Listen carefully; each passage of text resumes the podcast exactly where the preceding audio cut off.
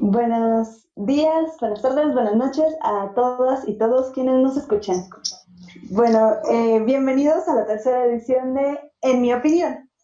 En esta ocasión el programa es un programa sumamente especial, pues nos encadenamos de hacer una bella colaboración con el equipo del podcast y ahora qué, de el cual tenemos a nuestro compañero Josué.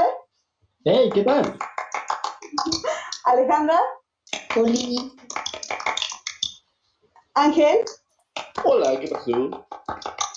Y, esperamos a que nuestra compañera Nadie se pueda unir en un ratito a nosotros. Em, bueno, equipo de ¿Y ahora qué? ¿Qué nos pueden decir de su podcast?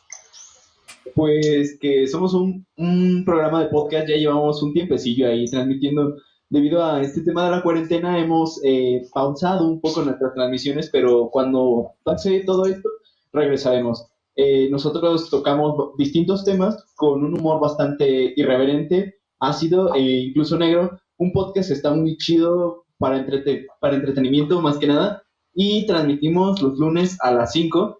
Eh, ahí hay en nuestro canal de Y ahora que bastantes podcasts para que los puedan escuchar de momento. Muy bien, muchas gracias. De cualquier manera vamos a dejar en la descripción de este podcast las redes de Y Ahora Quién y la dirección de su canal. Y bueno, no menos importante, del equipo de En mi opinión, nos encontramos con el locutor Ricardo. Hola, ¿qué tal? ¿Cómo están? otra, otra emisión más. En este mismo sentido de engalanarnos, se une a nuestro equipo Cookie. Hola, hola, un placer estar aquí. Muy bien. Habiendo conocido a todos nuestros participantes y obviando el hecho de que yo soy Kat, del día. Como bien sabrán, nuestro tema de este podcast es arte y movimientos sociales. ¿Qué opinan del arte? Como bien sabrán, nuestro tema de este podcast. Pues que de tu arte a mi arte, prefiero mi arte. Excelente aporte, Josué. Excelente aporte. Muy inteligente, por cierto. Creo que no hay mejor manera de abrir un podcast que este. bueno. Pues, bien, si nos vamos al arte, que hay muchas maneras de expresarlos, eh, sería algo bellísimo de las mejores cosas, si no es que la mejor que ha creado el ser humano eh, respecto a este tema cultural de que se pueden expresar tanto opiniones y sentimientos de distintas maneras, como las típicas de música, pintura, fotografía, esculturas. No lo sé. Algo por el estilo. ¿Qué se podría definir en sí como arte? Mm. Ok, ¿alguien más tiene otra definición de arte? A lo mejor un poquito más abstracta o algo diferente que quiera compartir. Pues yo coincido con, Ángel en el sentido de que se podría definir como arte, ¿no? Porque creo que el arte tiene una evolución muy interesante en cada pues periodo de la historia humana. Las personas consideran arte distintas cosas. Y eso tiene que ver con la subjetividad de las personas. Es decir, hay alguien que considera sumamente artísticas las expresiones como los performances, eh, el teatro, la música, la pintura, la escultura. Y hay otras personas que consideran todo un arte, por ejemplo, la cocina. ¿Qué opinan? ¿Estarían de acuerdo con que hay algo como un arte culinario o no? Yo digo que sí. Claro. Sí, sí, por supuesto. De hecho, yo creo que se puede definir el arte como cualquier movimiento de expresión artística, incluso estética o comunicativa hacia las demás personas, ¿no? Pero creo que depende mucho de la sociedad y de la persona que pueda, de este, como agarrar eso, ¿no? Que lo pueda definir tal cual como arte. Por ejemplo, hay ciertas cosas que hacen o definen a un arte. Por ejemplo, en un museo que ves una cuchara, que hay una cuchara o un plátano, y eso lo definen como un arte. Como, este, ahí depende mucho también de la persona que, define esos tipos de, movimientos, ¿no? Creo yo. Creo que cada vez se vuelve más flexible esa definición. O sea, de por sí el arte, pues creo que no tiene reglas y estamos en una generación que menos tiene reglas, entonces, pues puede ser cualquier cosa el arte. De hecho, eh, hay un artista, desconozco el nombre de esta persona, que literalmente enlató su mierda, su excremento, y lo puso así, lo vendió como si fuera arte, pero lo hizo como en sátira a que muchos eh, venden porquería haciéndolo pasar por arte. Como la morra esta que se bañó y luego vendió esa agua. fue más aprovecharse del público morboso que tenía. Pero, pero entonces, ¿ustedes piensan que, o sea, Cookie ya nos dijo un poco de que ya se va volviendo más flexible todo el asunto del arte y ya hoy en día cualquier cosa puede llegar a ser arte? ¿Ustedes creen en esa idea de que todo puede ser arte? O sea, cualquier cosa que nosotros hagamos es considerar arte como tal. A ver, ¿a qué horas, Nadia? Y se integra con nosotros Nadia. Continuamos. Te perdono, estaba en mi entrevista. No, no te perdono. Eh, Bien, este, pues cualquier cosa que hagamos considerar arte, no creo. Más ¿Por bien, tendría que tener un sentido, más que nada. Por ejemplo, el defecar no podríamos considerarlo un arte, más bien una necesidad humana. Pero esta persona que lo enlató y lo vendió así, pues su sentido era expresar a lo mejor su disgusto por lo que se está volviendo, entre comillas, arte o por lo comercial. Como una crítica, más bien. No fue el hecho de eh, una necesidad biológica la de este artista, sino una crítica. Yo lo veo creo que sí tien- tienen todo que ser definido tal cual por, por la sociedad y por las personas por, por la- con las cuales está dirigida, ¿no? Recuerdo que hay un- una pintura en España, no me acuerdo cómo se llama, de una señora que intentó como modificar una pintura que ya estaba antes, ¿no? Eh, reconstruirla. Y lo vino es así como un Cristo y ya es súper famosa esa pintura, ¿no? Se define como una de las mayores obras de arte de los últimos tiempos, pero fue por la, como la crítica social que llevó a cabo, ¿no? Y lo popular que se llevó a cabo eso, ¿no? Como una obra tan, según pintada, tan bonita, se convirtió en algo así de esa manera y estalló y se hizo un boom con eso. Pero igual es muy interesante que la reconstrucción de esta señora, el hecho de que sea tan pésima, o sea, tan horrible, es justo lo que provocó que la pieza se hiciera aún más famosa. O sea, de haber hecho, digamos, muy bien su trabajo, pues tal vez no habría como llamado tanto la atención.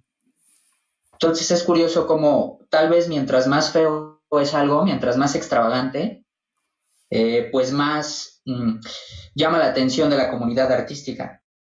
Con eso que está escuchando, ¿no? No vas a sentir lo mismo que el artista y el artista no va a sentir lo mismo que tú. Entonces siento que tiene que ver mucho con eso y los movimientos que están actualmente. Creo yo que puede ir por ahí, ¿no?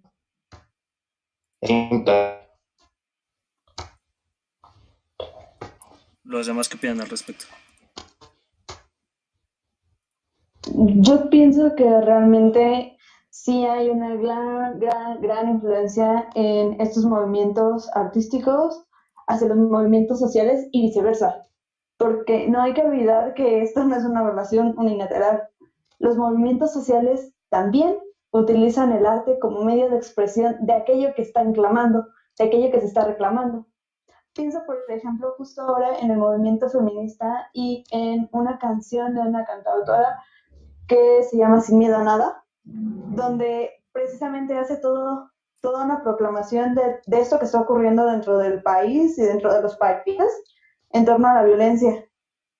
Y es una canción que, que en este movimiento del 8M y 9M toma mucha fuerza y se empieza a difundir. Y de alguna u otra manera, esta expresión artística hace que se hable de ciertos temas que eran como considerados únicamente para una cierta población o únicamente para un cierto movimiento.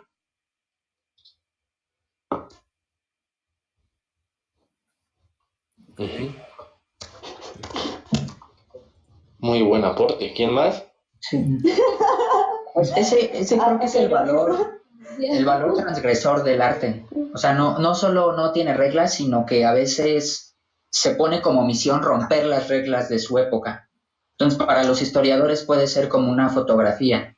O sea, el arte más revolucionaria pues va a estar durante las guerras más, más fuertes y así. Ok. ¿Qué acaso no han escuchado la cumbia del coronavirus? Esa es una real obra de arte. Oshi, oshi, oshi. Pero, pero también en este sentido, o sea, por ejemplo, si bien el arte es transgresor y precisamente mucha de la razón de que existe el arte es romper muchas reglas o muchas reglas del status quo en el que los artistas vivieron en algún momento, ¿qué tan bueno creen que ustedes, ustedes creen que los movimientos sociales tengan que tener una imagen, una representación artística para como seguir su lucha? Porque al menos yo lo que veo es un pequeño problema que es cuando un movimiento tiene muy en claro una imagen o tiene como este, una expresión artística en concreto, muchas veces cuando la expresión artística es a lo mejor incorrecta o está basada en algo más, tiende a como demeritar un poco el, el concepto del movimiento. No sé ustedes cómo lo vean, a veces así pasa. Esto de, de meditar un poco, no sé, se me viene a la mente eh, el reggaetonero este Bad Bunny que hizo una canción acerca de lo del 8M, pero dices, ah, sí, se tomó al movimiento, pero viendo como el, el enfoque que tiene el reggaetón y el trap, que no es como tanto arte, sino más bien el vender, que sientes más como que se sumó porque era el trending topic de Twitter y lo que quieras, y ves la canción, ok, y ves las demás y son canciones súper sexistas que choca mucho sus demás canciones contra esta. No sé, siento que ahí se demeritó un poco. Bueno, esa es mi, mi percepción. No sé ustedes qué digan. Mm, Realmente yo la canción de Bad Bunny la veo más como una sátira, como totalmente una burla a lo que es en sí el movimiento. No lo veo como un apoyo, sino como realmente eso, se está burlando de lo que están luchando las mujeres. Y como dices tú, o sea, realmente solo lo tomó porque estaba en tendencias Eran los días que estaba en tendencia todo este movimiento, era de los temas que más se hablaban, tanto a favor como en contra. Obviamente, como todos sabemos, pues los famosos siempre van a tomar temas polémicos para hacer sus canciones. Pero realmente sí es totalmente está burlándose de lo que pelea la mujer para en contra de estas cosas que él mismo canta en otras canciones. Ujú.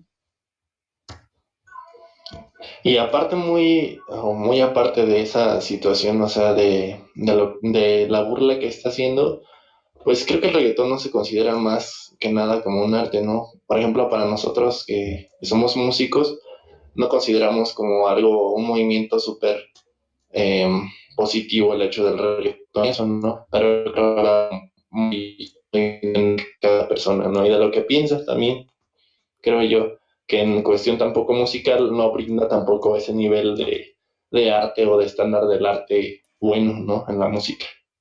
Es que podría, Que ni siquiera está considerado música así.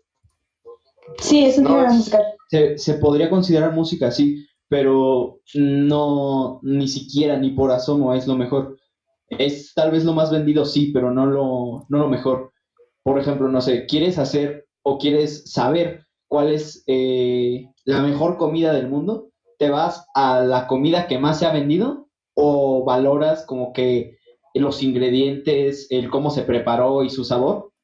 pues te vas al, al que lleva mejores ingredientes, al que mejor se preparó, etcétera, y no te vas al que más se vendió. Pero pues hacen eso con la música, se van a lo que más vende para incluso llegar a catalogarlo como el mejor, cuando en realidad no es el mejor, sino el más vendido. De hecho, creo que lo único por lo que se escucha el reggaetón es porque sus letras son repetitivas. Un estudio de la Universidad de Tlaxcala dijo que, que en comparación es con una porque obra, Tlaxcala no existe. sí existe. Eso es obviamente falso.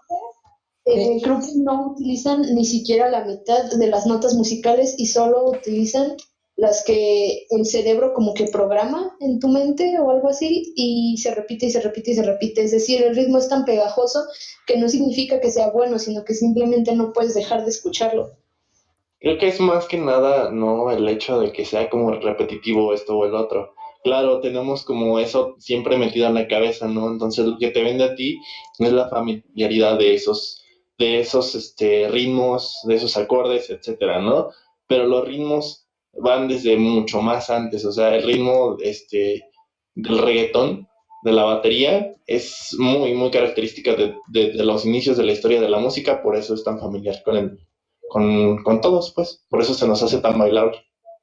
Pero creo que el reggaetón utiliza no solamente la repetición, sino también se vale para ser popular del tema sexual, del tema del dinero, eh, la fiesta y la juventud. Entonces, pues cada quien dirá si son temas importantes o no, ciertamente los aborda de la peor manera el reggaetón, pero creo que también es como un pilar del que sea tan popular, porque pues quién ¿quién no quiere estar en la fiesta? ¿Quién no quiere coger? O sea, es como bastante Las común. drogas. entonces. Mande, las drogas, claro. Es que, por ejemplo, puedes hacer una canción precisamente de drogas, pero, por ejemplo, se me ocurre ahorita Master of Puppets de Metallica, que menciona cómo te haces dependiente de las drogas, cómo es que pierdes tu vida a cambio del mundo de las drogas, que es las drogas se vuelven el titiritero y tú te vuelves el títere. Pues claro, y, y seguro eso es mucho más artístico, pero es lo que las personas no quieren escuchar. ajá, quieren Quieren escuchar, escuchar como, como, me meto perico y me la paso chingón. Sí, Y aparte de eso, creo que siempre se ha vendido así, o sea, te puedes, tú puedes decir ahorita, el rock ahorita e- e- era lo máximo esto y el otro, ¿no? Pero en su tiempo era muy extravagante y hablaba mucho también de, del sexo, de las drogas, del, del rock and roll, etcétera, ¿no? Creo que depende mucho de la, de la época y, y de lo extravagante de esa época. Eso, eso es Pues lo es que que... estaba la frase, ¿no? Sexo, drogas y rock and roll. Exactamente. Como la vida de rockstar, se podría decir. Ah, es el estereotipo, el rockstar.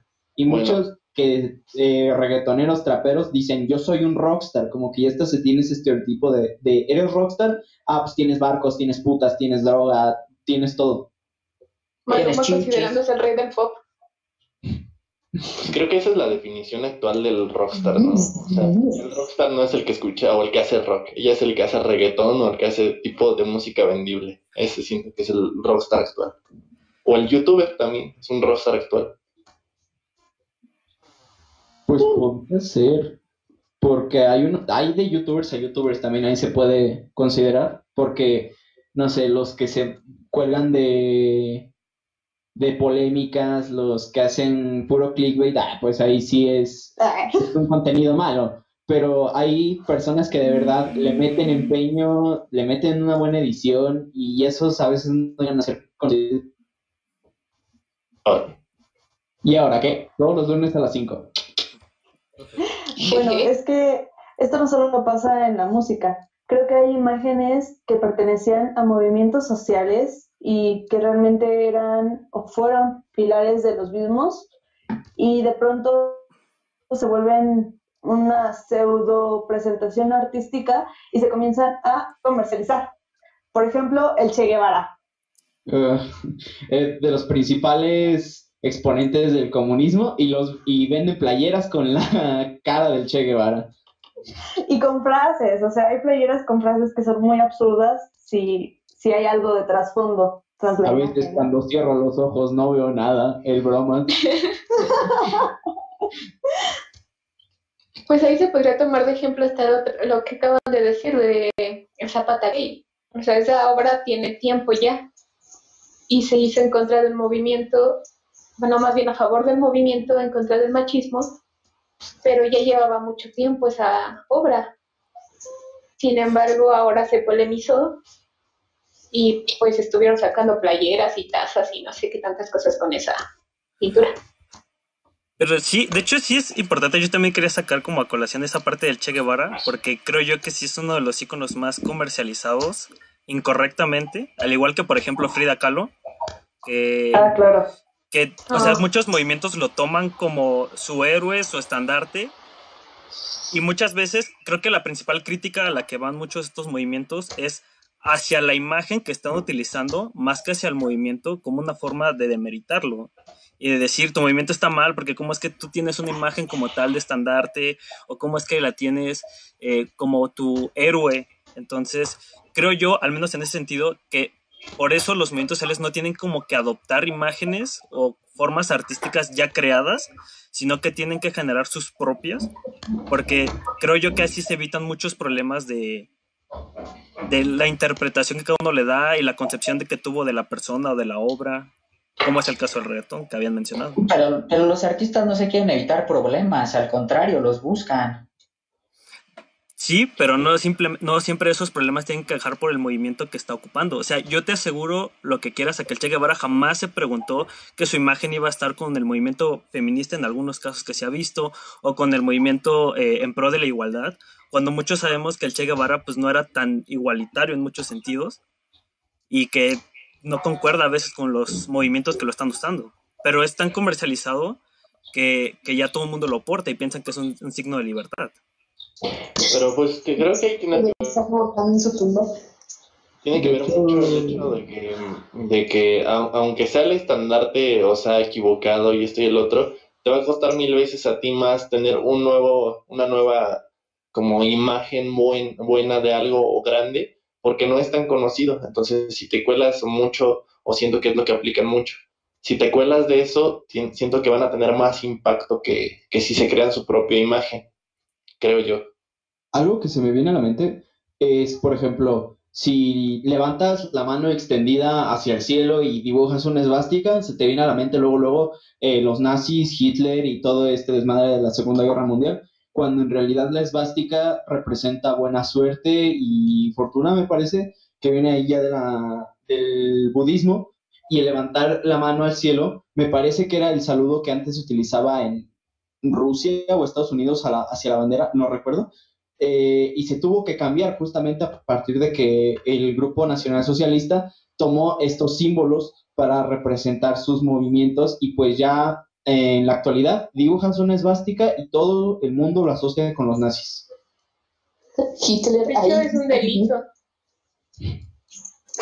De hecho, en muchos países es un delito que uses ese signo debido a la, a la historia y todo este desmadre del holocausto. Claro. Y hay algo también muy preocupante en, en torno a todo esto de generar imágenes con aquello que ya existía y que está ocurriendo justo ahora en el mundo, que es la, la nueva generación de una bandera similar a las que se han usado en, en los movimientos LGBTTIQ, pero haciendo referencia a la pedofilia. Oh, sí. Y que recientemente se, se modificaron los colores de la bandera y se lanzó como una nueva bandera y un nuevo movimiento que exige el mismo respeto y se compara con, con cualquier otra bandera de cualquier otro movimiento.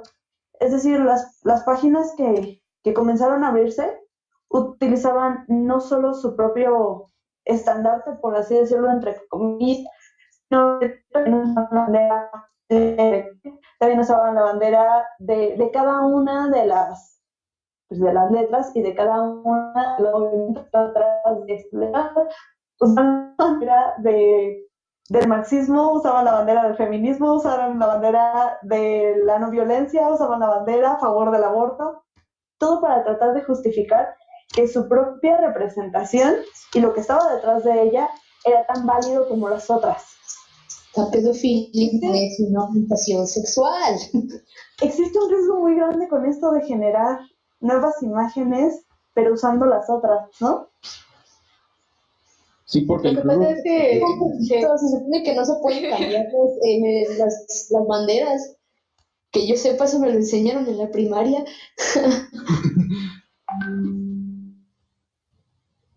eh, de hecho, quería comentar algo curioso acerca de, esto de la pedofilia y tal. Mm, tal vez no, y no embone tanto con el tema, pero el 25 de abril se le conoce como el Alice Day o el día en que salen más pedófilos a la calle pues a abusar de niños y también eh, dentro de hogares y tal. Y hay un rumor, es imposible de confirmar esto, pero se dice que es el día en que más pornografía infantil se circula en internet. Creo que hay una diferencia entre pedofilia y pederas, pederastía, pederastia. Creo que la pederastia es nada más solamente la persona que se siente atraída por eh, personas La menores la edad. atracción. Niños, Ajá. Y La pederastia ya es cuando pasan ese límite y violan a un niño trans, o sea, transgreden ya ese límite de solamente sentir atra- atracción sexual y ya es cuando ocurre pues el delito.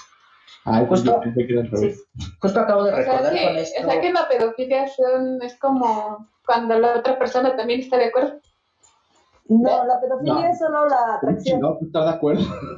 No, es solo la atracción. Es que me confundí. Es igual que muchas otras filias. O sea, es la atracción o es el placer a partir de eso, pero no hay acto. ¿Qué? No.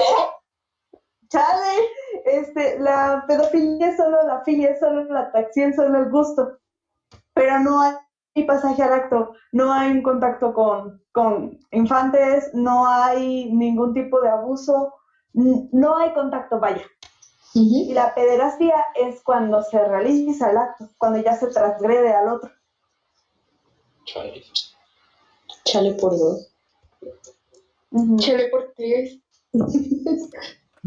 Justo hay, hay una película, esta se llama Ninfomanía, Oh, sí, sí, sí. y, y hay un diálogo muy, muy transgresor porque el personaje del hombre le dice que se siente muy culpable y avergonzado, pues, a la protagonista por esto que él está sintiendo por los niños, ¿no? Que es la pedofilia.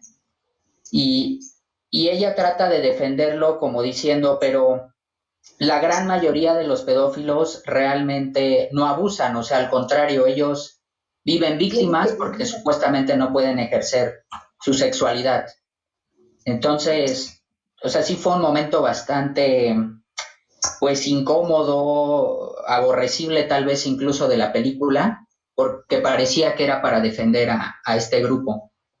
No creo que se trate tanto de defenderlo, pero creo que sí debe ser difícil, o sea, no me estoy poniendo del lado de los que tienen como este tipo de orientación, pero pienso también cuando años atrás la homosexualidad era un delito, que lo veían como un delito, entonces estas personas tenían que vivir pues como escondidas o negar lo que eran y de cierta manera creo que sí se me hace algo difícil. Lo que ella quiere dar a entender ahí es que estas personas tienen, yo creo, como, ¿cómo poder? O sea, para no pasar esos límites, yo creo que sí se necesita mucha, mucha fuerza de voluntad, no sé, no sé cómo llamarlo de otra manera, pero creo que es como un tipo de reflexión, no creo que en realidad ella lo estuviera defendiendo.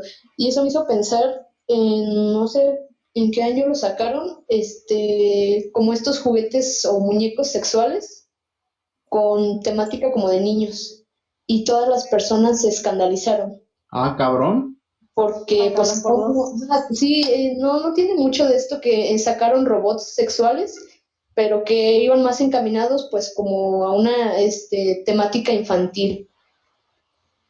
Había pues niños había niñas como tal y eran pues como para estas personas que tenían este tipo de cosas y y muchos decían ok, pero ¿qué prefieres? O sea, que a lo mejor sí es aborrecible pensar que un hombre mayor está comprando una muñeca sexual que parece una niña, pero ¿preferirías eso o que ataque, no sé, al- a, un niño en la calle, al niño de tu vecino, a uno de tus hijos? Entonces ahí también yo creo que sí es un tema medio, medio difícil de tratar, pero sí hay como varias perspectivas, no sé qué piensen acerca de eso. Yo creo que eso da hincapié, ¿no? Da hincapié a, por ejemplo, si tú estás fomentando algo así en ese tipo, da como esa oportunidad a como que sobrepasen esa línea, incluso a este, esos tipos de personas, ¿no?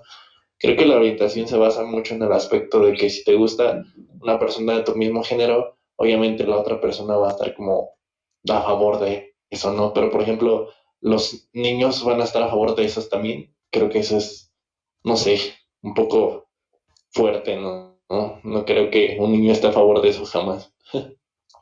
Y aunque no hace el consentimiento, continúas, continúa. Claro.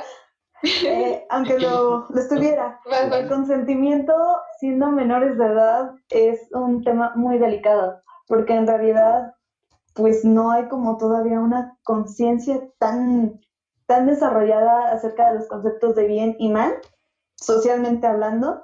Entonces, pues aunque un niño esté en consentimiento, sigue siendo un abuso. Mientras la otra persona no esté de acuerdo, es abuso. Así de simple. Pero Y pues aunque es que, esté siendo menor de edad, no puedes tomarlo como un consentimiento real. es que Sí, él no es consciente de, de a lo que va, o no es consciente de, de qué quiere hacerle ese señor o esa señora ya. Lo confunden con el amor. Ajá. Los engañan, ajá, diciéndoles que es una forma de amar. Entonces el niño todavía no tiene esa conciencia para También. definir realmente lo que es el amor. Pasa mucho con chicas de secundaria que güeyes de universidad o incluso personas ya más grandes les dicen, ah, es que eres muy maduro para tu edad y responden con amor. Y que Todo, eh, de 25 que se quiere ligar, ligar a las de 16. mm, Le dicen a las del 16 también es una frase que tiene Sí. una cierta carga de, de pedofilia, ¿saben? Y antes, o sea, antes se, se- se acostumbraba mucho así de, incluso recuerdo que había escuchado la, la, la idea de que las mujeres a los 15 años se los festejaban porque pasaban de ser niñas a ser mayores, entonces ya las personas aunque estuvieran grandes o señores o lo que sea, esas las podían robar, nada más por intercambio incluso de dinero, etcétera. Como las bodas estas que aún existen en partes de México, donde a los 14, 13 años, este, pues ya las, las intercambian. Quiero mencionar que en la Biblia eh, dice que si un adulto viola a una chica y el padre de esta chica los descubre, el violador puede comprar a la, a la chica violada y esta chica está obligada a casarse con él. Y si no la compra, la tienen que fusilar, Ajá. porque ya perdió su pureza. ¿A poco en serio antes en la Biblia ya existían los fusiles? No, o sea, No, güey. Bueno, no tan literal. ¿Y eso Sí. qué tiene que ver con la imagen? A ver, o con la el movimiento artístico. es que ahí se fue derivando un montón de cosas. Empezamos con el Pues movimiento es que la bandera, este, bandera, que sea... nazis y pedófilos. Es, es algo bien bonito del podcast que nos vamos a de más cosas. ¿Saben qué? Vamos a cambiar el nombre del podcast ahora, es Sí. Movimientos Artísticos, Nazis y Pedófilos. Nuestro, nuestro podcast ya no se va a llamar ¿y ahora qué? Se va a llamar ¿ahora qué pedo con estos? Bueno, pero yo no escucho al equipo de mi opinión. No sé qué ha Ya se pasado. No, yo justo yo estaba pensando que tal vez ese es el problema con que Con algunos los que no saben organizarse para, para decir. no, que, que con algunos grupos Ay, tratan de, de legitimarse con figuras artísticas o que parecen artísticas o, o que simplemente darle fortaleza a sus movimientos mediante símbolos. Pues esta bandera que ciertamente no es parte de la comunidad LGBT, pero también estos juguetes sexuales, pero también algunas películas, o sea, siempre van a tratar de, digamos, penetrar en la sociedad con algún mensaje, así como lo intentaron los nazis, así como lo intentan todavía movimientos eh, racistas y demás. O sea, evidentemente van a crear símbolos y van a tratar de legitimar lo que ellos hacen y su ideología. Sí, y es que justo era lo que, lo que yo tenía como esa idea que les comentaba, que muchas veces por querer como saltar a- al espectro social de poner la atención en ese movimiento que está surgiendo, que lleva tiempo pero no los pelan, es colgarse de esa, de esa atracción que tiene o ese, ese esparcimiento que tiene un movimiento más grande. Pero yo creo que eso dificulta mucho más el que funcione el movimiento, porque es justo lo que te comentaba, ¿no? Por ejemplo, en el caso de la pedofilia. O sea, me colgo de la imagen que ya está aceptada como la bandera y de ahí digo que yo también estoy incluido dentro de, pero no, o sea, ahí como que tienen que delimitar muy bien las reglas de qué imagen sí se puede o qué imagen no pertenece a. Y es que eso es precisamente lo que yo creo que es el problema, que por ejemplo incluso muchas películas las toman muchos movimientos para decir, es que así se vive, por ejemplo, la orientación sexual de las personas, como fue el caso de la película de Filadelfia, por ejemplo, o muchas otras películas que han existido, o obras de arte o música incluso. Y Lolita. Ándale, Lolito, por ejemplo. También, por ejemplo, muchas canciones, por ejemplo, mencionaban lo del reggaetón, que también nos guste o no, es una expresión artística para a los que escuché, no muy buena para la mayoría. Este, pero que al, al final, o sea, tan comercial es que te aseguro, les aseguro a todos, que en algún momento alguien va a decir, no, el reggaetón ya no es malo porque ya hizo una canción en pro del 8M y todo lo que ya hizo el reggaetón ya se curó con eso. Y entonces como que mucha gente va a pensar que eso forma parte del movimiento, pero es totalmente lo contrario. Y esto también afecta, ¿no? Por un lado. Y por el otro, como decían, muchos países prohíben un símbolo que no estaba diseñado como la esvástica cuando su significado era completamente otro. Y ese es el peligro de adoptar símbolos que no te corresponden o que no creaste para tu movimiento. Tal vez el peligro no es para ti en sí, porque, por ejemplo, tú estás defendiendo eso y te cuelgas de eso. El peligro es para las otras, los otros movimientos que, que, ya tienen como sus ideas bien inculcadas y que tienen buenos fundamentos, y eso daña mucho la imagen, ¿no? De tal cual de eso, ¿no? Creo yo que es eso siempre también. En cuanto a este tema de, de la comunidad LGBT XW Rubí Zafiro Alfa Omega, eh, hay que delimitar bien lo que es orientación y parafilia. Ahí poner la línea bien establecida. No sé, orientación, soy hombre, me gusta otro hombre. Eso es orientación. Eh, soy mujer, me gusta otra mujer. Soy hombre, me gusta hombre y mujer. Pero ya ser un señor de 50 y que te guste una niña de 9 años o ser una persona y que te atraiga sexualmente eh, un ser vivo de otra especie ahí haciendo término a la zoofilia, pues eso ya son consideradas parafilias, ¿no? Yo creo y no solamente eso, también se tiene que diferenciar cuándo existe consentimiento y cuándo no, a pesar de que sea un sí. Como han mencionado, pues un menor de edad, una menor de edad puede decir que sí y no por ello existe consentimiento. Y también debe de aplicarse esa misma restricción, lo sabemos, para personas que están bajo los efectos de alguna droga, por ejemplo, o bajo personas que están siendo amenazadas de alguna manera o coaccionadas. Porque claro, eh, que pueden llegar a aceptar, pero ¿bajo qué condiciones aceptan? Pues sometidas, y evidentemente eso no vale. El caso más común es eh, de estar bajo efectos del alcohol, que una chica incluso con poco nivel de alcohol, pero lo suficiente como para ser detectada en la sangre, tiene relaciones sexuales con un sujeto y puede incluso demandar por violación porque tuvo alcohol en la sangre, aunque no haya perdido el conocimiento. Pues hay una frase que era muy popular, últimamente ya no la escuchaba y yo agradezco mucho ya no estarla escuchando, eso quiere decir que algo está cambiando, que era borracha, bajo medicamentos, dormida o muerta no cuenta. Ay, Entonces, sí, sí la, la, la llegué a escuchar en los espacios donde convivía con otra gente y uno se siente sumamente impactado por eso, ¿no? O sea, ¿cómo es posible que tengas que enumerar este tipo de situaciones donde definitivamente el consentimiento no existe y no puede existir y dices que no cuenta. Yo lo más parecido a esa, que a lo mejor, y no tanto como una justificación, sino más como una broma o como un chiste, es la de culo con sueño no tiene dueño. Claro, pero eso referencia a lo mismo. O la de hoyo hasta de pollo. Si, pesa más que un pollo, me lo follo. Cualquier hoyo en guerra es trinchera. Eh, como la imagen típica que están haciendo ahorita de los bisexuales de culos son culos. ya lo sé que ahorita. Pero es que es lo mismo, hace referencia a lo mismo, ¿no? Pero acá está interesante también hablar de, de que algunas expresiones artísticas han llegado a presentar de los movimientos sociales. Pienso, por ejemplo, en en alguna canción de Panteón Rococó que habla de que en un mundo globalizado la gente pobre no tiene lugar. Eh, pienso, por ejemplo, en Dame el poder o Give Me the Power. Esa es de Para que en la madre. Eh, pienso que hay como expresiones artísticas a partir de la música que hablan de las desigualdades sociales, que es otro punto creo que muy, muy clave en los movimientos sociales y que tienen efectos. Pero también generan... puto. Sí. sí, también. Que generan ciertas movilidades que a veces ni siquiera son reconocidas como movimientos sociales, ¿no? Es que es más como una crítica, no tanto como un movimiento social.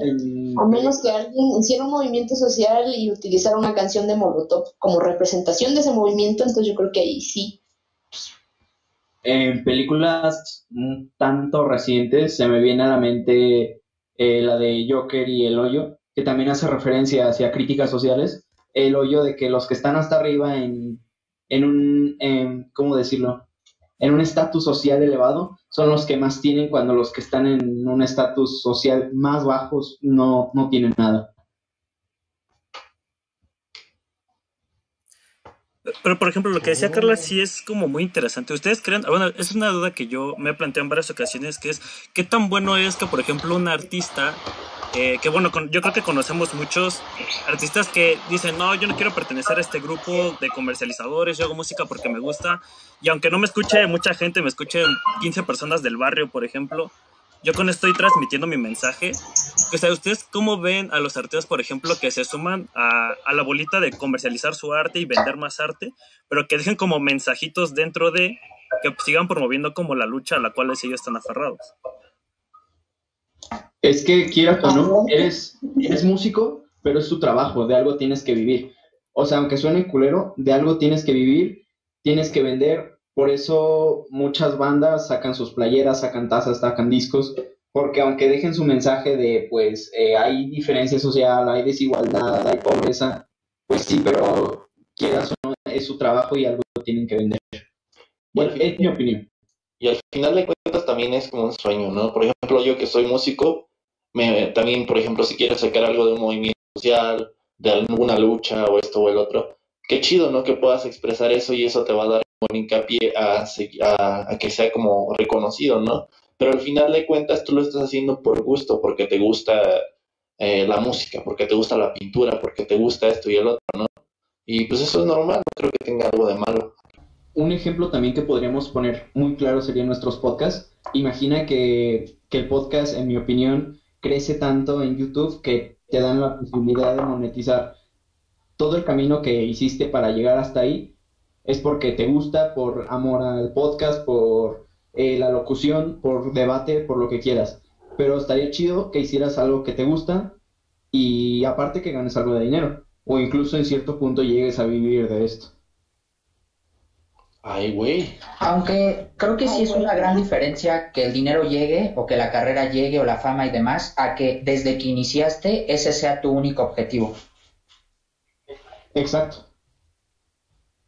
Y lamentablemente creo que sí el mundo del arte, no sé si siempre en todas las épocas o, o últimamente, pero sí se llena de personas que simplemente quieren vender. O sea, como que el mensaje o la expresión no es importante para nada. O sea, no es ni siquiera lo, lo principal, ni lo piensan. Solamente es vender. Y de hecho ahí viene, por ejemplo, la diferencia entre la buena música o lo que se define como buena música y la mala música. Por ejemplo, el reggaetón para muchas personas es basura. ¿Por qué? Porque no aporta mm, este, la gran cosa a nivel musical, ¿no? Hay bandas que, es- que se definen como, por ejemplo, el género indie, que es como música independiente, ¿no? Donde, la, donde las personas lo están haciendo simplemente por el gusto de hacerlo. Entonces la música que, que se transmite es de mucha, mucha mayor calidad, tanto artística, tanto compositiva, tanto como en letras, como en todo, ¿no? Entonces creo que de ahí va mucho, ¿no? El hecho o la diferencia de la imagen de vender o de solo ganar dinero, las empresas que solamente quieren eso, y las personas que realmente lo quieren hacer por ese lado. De ahí es la importancia de que las personas apoyemos a nuestros amigos, ¿no? Tienen proyectos como independientes o así. Eso, pues, puede ser de gran ayuda para ellos, ¿no? ¿No? Oye, Está No escuchen Darwin. oh, a huevo. Por favor. Darwin. Y también la música de David García, eh, Víctor Galván, son nuestros consentidos en nuestro programa de ¿Y ahora qué? Y próximamente a Valentín Pinto. y Valentín Elizalde. Valentina Elizalde.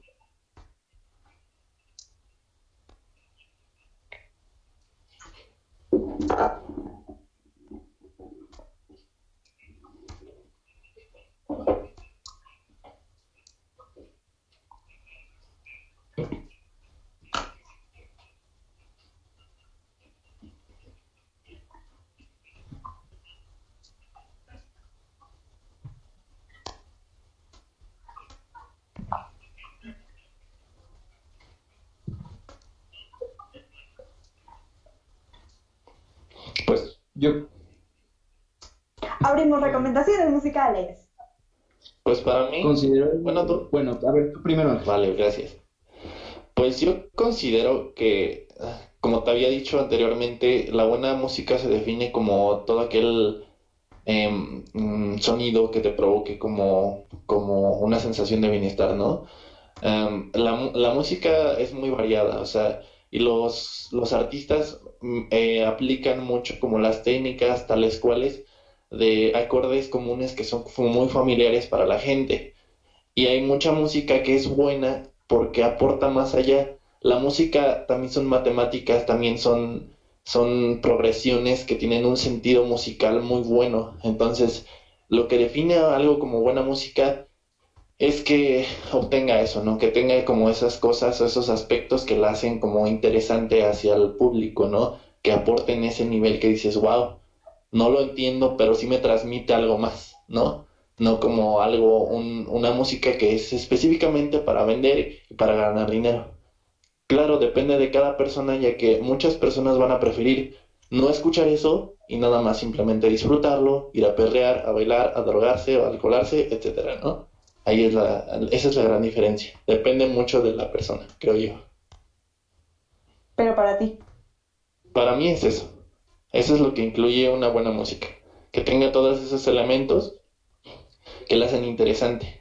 Que metan modos griegos, que metan, eh, no sé, más progresiones como en tres cuartos, como en, en que, que sean fuera de lo común, ¿no? Y es cuando digo yo, wow, no manches. La neta, sí se le puso empeño a esta canción y la, y la verdad me llega. Ob- Obtengo esos sentimientos con los cuales el compositor quiso dar a conocer su canción. Es como una buena canción. No sé, yo bueno, recientemente no sabía cómo se llamaba ese tipo de música, no sé si, si haya un género establecido. Eh, creo que se llama Lofi, hip hop. Eh, empecé como a escuchar más de esta música y me llamó la atención más que nada porque es como una, un conjunto como de muchos géneros al mismo tiempo. No sé, me, me gustó mucho esa mezcla, como algo nuevo. Y también lo que me Como gustó... metal, corridos. Ah, Simón, Simón, fierro, fierro.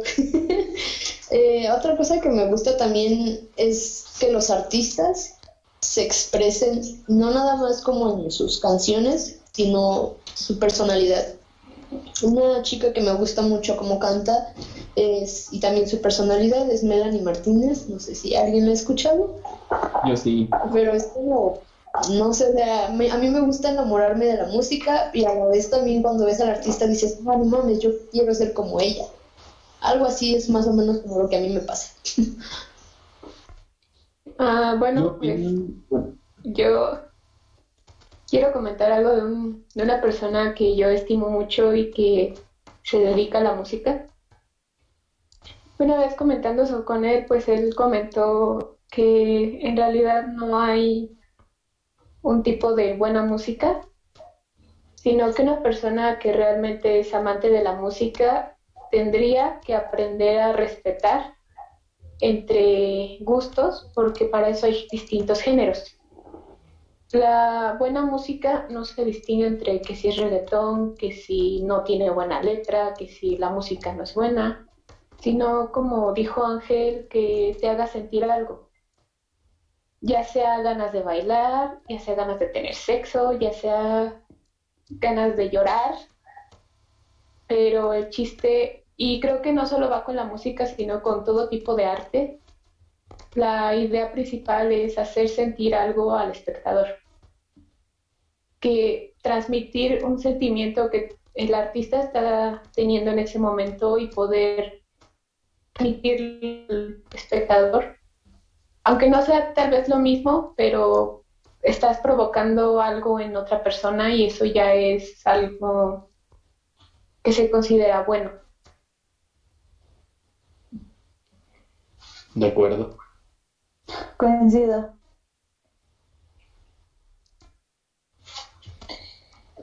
Eh, yo también estoy de acuerdo que la, el arte va más allá de moralidades y tal vez incluso de calidades, porque pues cada quien creerá que sus gustos son los mejores, ¿no? Y si yo presto atención a los acordes, pues los acordes son lo más importante y quisiera que eso reinara como una regla universal, pero no es cierto. O sea, lo que a ti te importa de la música y del arte no será lo mismo que le importa a otra persona. Simplemente mm, con un profesor de la universidad, pues él hablaba de que a él interesaban mucho los instrumentos y la melodía y el ritmo. Y yo simplemente le contesté que, pues para mí lo más importante era la letra. Entonces, el ritmo podía ser incluso el mismo en muchas canciones, pero la letra era para mí lo esencial. Y ni él ni yo estamos equivocados, son simplemente diferentes criterios. O sea, y cualquiera de las dos piezas, digamos, si él elige la mejor que conoce y yo elijo la mejor, pues también, o sea, a lo mejor y son grandes obras de arte cada una, y sin embargo serán despreciadas por, por gran parte, ¿no? O sea, porque son diferentes criterios. Entonces, pues más allá del bien y el mal, eh, el arte creo que está, como, como había mencionado antes, para, para ser transgresora, o sea, para romper reglas, para generar un impacto, y ese impacto puede ser emocional y puede ser transgresor en la vida de quien le escucha y ya. No, no tiene que importar para nadie más. Yo admito, por ejemplo, que me han eh, golpeado emocionalmente canciones de reggaetón, es la verdad. Tal vez no era ni la intención ni el propósito de los artistas eh, involucrados, y tal vez es con la cosa menos profunda, pero me han pegado. Y para mí, pues eso ya es bastante para decir que algo de arte tiene. Eh, y ya. Ya dejen hablar a Josué. Josué tuvo mucho tiempo para analizar todo esto. Y sí, la verdad. Es que estuvo.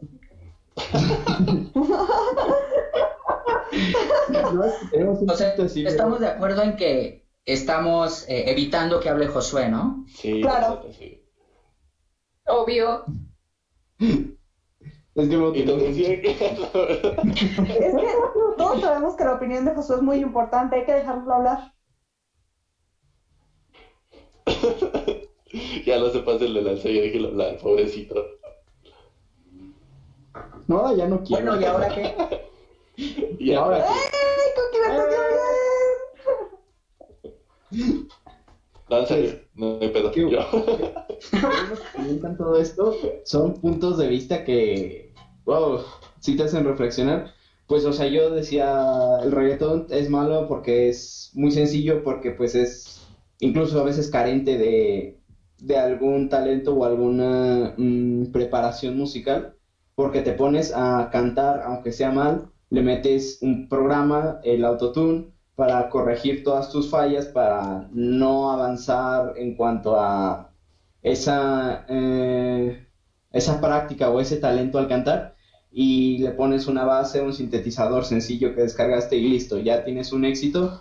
Eh, vas a una disquera, le metes unos mil dólares de, producción y eh, te generan, te meten rápido al mundo de la música y no necesitas el escalar en, en cuanto a experiencia, pero eso que todos ustedes comentan sí eh, es completamente correcto en cuanto a que en gustos no hay nada escrito, en cuanto a que se debe de respetar que sí te hace sentir algo, aunque sea el simplemente bailar y no como algo acá súper profundo un mensaje de, de wow, sí lloré con esa parte que dice dame la nalguita. No, aunque sea nada más bailar, pues te transmite eso.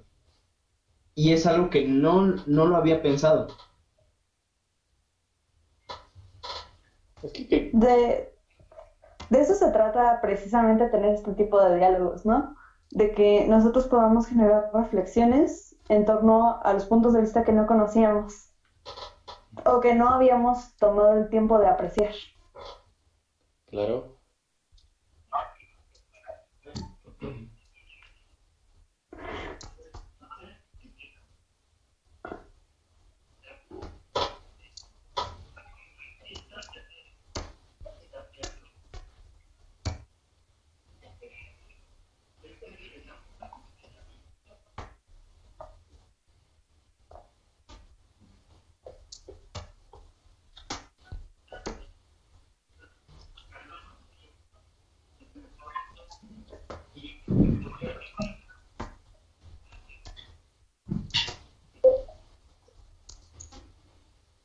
Recomendaciones. ¿Solamente musical o de cualquier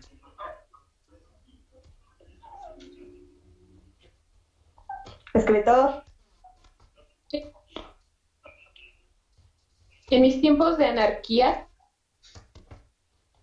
¿Eh? en mis tiempos de, de andar en el desmadre, en el anarquismo en la Ciudad de México, había una banda que era muy popular, que no sé si la conozcan, la hayan escuchado, se llama Escape.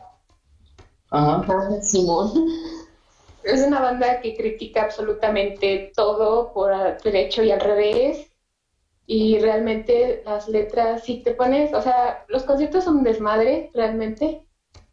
Pero si te pones a analizar tantito, las letras tienen mucho impacto en todo lo que pasa. Hay críticas hacia la sociedad, hay críticas hacia la nueva educación de los niños, hay crítica incluso hacia los toreros, todo esto de las corridas de toros.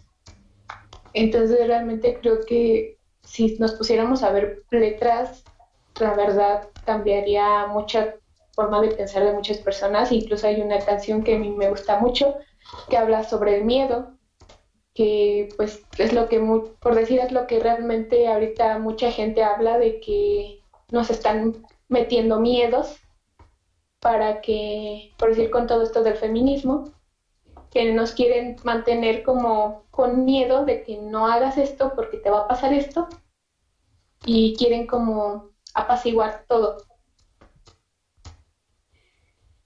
Muy buena. Sí, me encanta también a mí. ¿El nombre de nuevo? Escape. De bochito. Ah,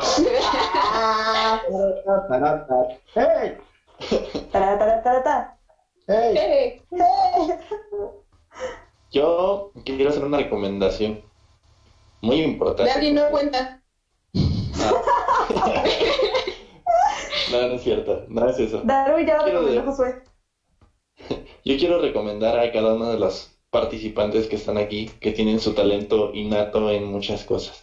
Creo que Oh. todos aportan algo, algo muy chido a, a la sociedad, ¿no? Ah, yo nunca había visto, no, no había conocido como un podcast aquí en Ciudad Hidalgo, mucho menos a gentes que estén como tratando de hacer un cambio y de echarle ganas a, a eso, ¿no? Todos tienen sus talentos.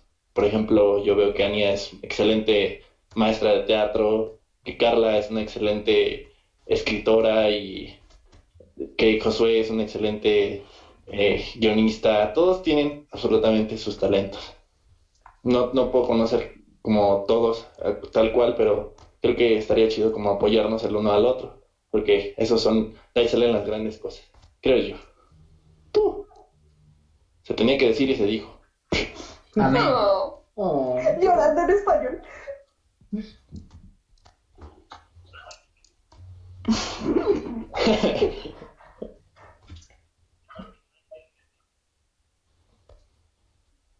Por supuesto, yo quiero recomendarles a, bueno, una pareja mexicana que realmente se me hace increíble en lo que está haciendo. Eh, ella se llama Elifer Torres, es actriz y tiene una vibra realmente muy, muy, muy linda. Eh, está haciendo también un podcast recientemente y la verdad es que creo que es, es un agente de cambio importante de la Ciudad de México y está pues su pareja que es Sebastián Romero, es cantautor mexicano que sigue considerado en, en el género y, y, y la verdad es que su música, si a ustedes lo que les interesa es la letra, tiene letras bastante profundas y melodías muy disfrutables. Entonces, creo que en recomendación general sería eso. Y evidentemente vamos a, a continuar con esto de apoyarnos los unos a los otros, las otras a las unas. Este, pues promoviendo el proyecto de nuestro compañero Ángel, que es Darwin. Por favor, Oh. escúchenos. Café Tacuba lo hizo, seguro que es bueno. Ah, sí, cierto. Yo no me acordaba. Ah, sí, cierto. Este, entonces, vamos que los demás tal vez estamos desarrollándonos profesionalmente en otras áreas donde aún no podemos mostrarles los resultados, pero en algún momento seguiremos recomendando lo que vayamos publicando, lo que vayamos escribiendo, lo que vayamos generando, compartiremos nuestras obras, este y pues, Ah, los- sí, sí, sí. las cosas que, que se están haciendo, porque estamos trabajando mucho todos, todas en conjunto. Les recomiendo que me lean. Eh, yo quisiera recomendar a, a mi amigo David García León. Es un chavo, la verdad, con mucho talento en la guitarra. Uf, Es- sí. tiene sí. unas canciones que ha sacado, uff, es, ah, es simplemente hermoso cómo toca la guitarra, cómo, cómo hace cantar a ese instrumento, simplemente hermoso. Eh, síganlo, les voy a pasar el link para que lo pongan en la descripción a su canal. Me dijo que iba a subir más contenido para que vayan, se suscriban. La neta sí es muy bueno. Mis respetos. Chichiñón.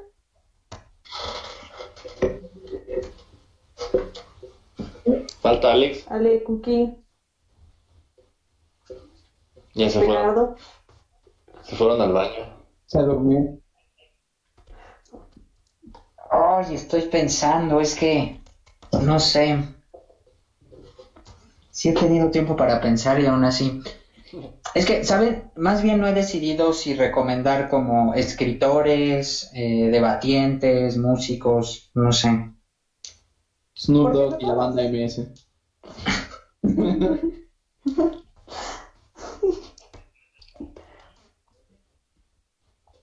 Wink. Ah, no, no, pero preferiría no hacerlo. Ah, Ah. Fucking me. Ok, ya. Ah, no, no, no, no, no. A mí no me estés envolviendo en tus cosas. No, digamos, eh, básicamente, sí creo que la comunidad de debate o el circuito de debate mexicano tiene a varios exponentes que no, no es solamente por su talento, que ya es mucho, sino porque también, eh, y creo que atiende al tema, son como líderes sociales muy importantes que llevan, pues, los ideales humanos muy lejos. O sea, sí creo que que si contamos con esas personas en este país, de verdad va a prosperar. O sea, sé que hay, hay muchos nombres y por supuesto que le agradezco mucho a Piña haberme introducido en ese mundo del debate. Eh, por supuesto que creo que Carla es una excelente persona, y, pero además de verdad que hay muchos nombres, entonces yo, yo creo que no acabaría, pero ha sido una de las mejores experiencias estar tanto tiempo eh, entre debatientes, por lo que he conocido de ellos, digamos, y saber que son grandes seres humanos. Y ya, entonces, si ahí pueden investigar, pues adelante. En lo personal me sentí bien, no sé, eh, quise limitarme un poquito a no decir tantas estupideces a la temática de, de su podcast, porque ya, ya la embarramos en el podcast del escritor muerto, nosotros con nuestros chistes eh, tontos, ácidos, de humor negro y el público principal son señoras.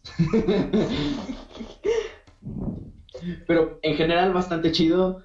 Eh, gracias por, por aceptar colaborar con nosotros.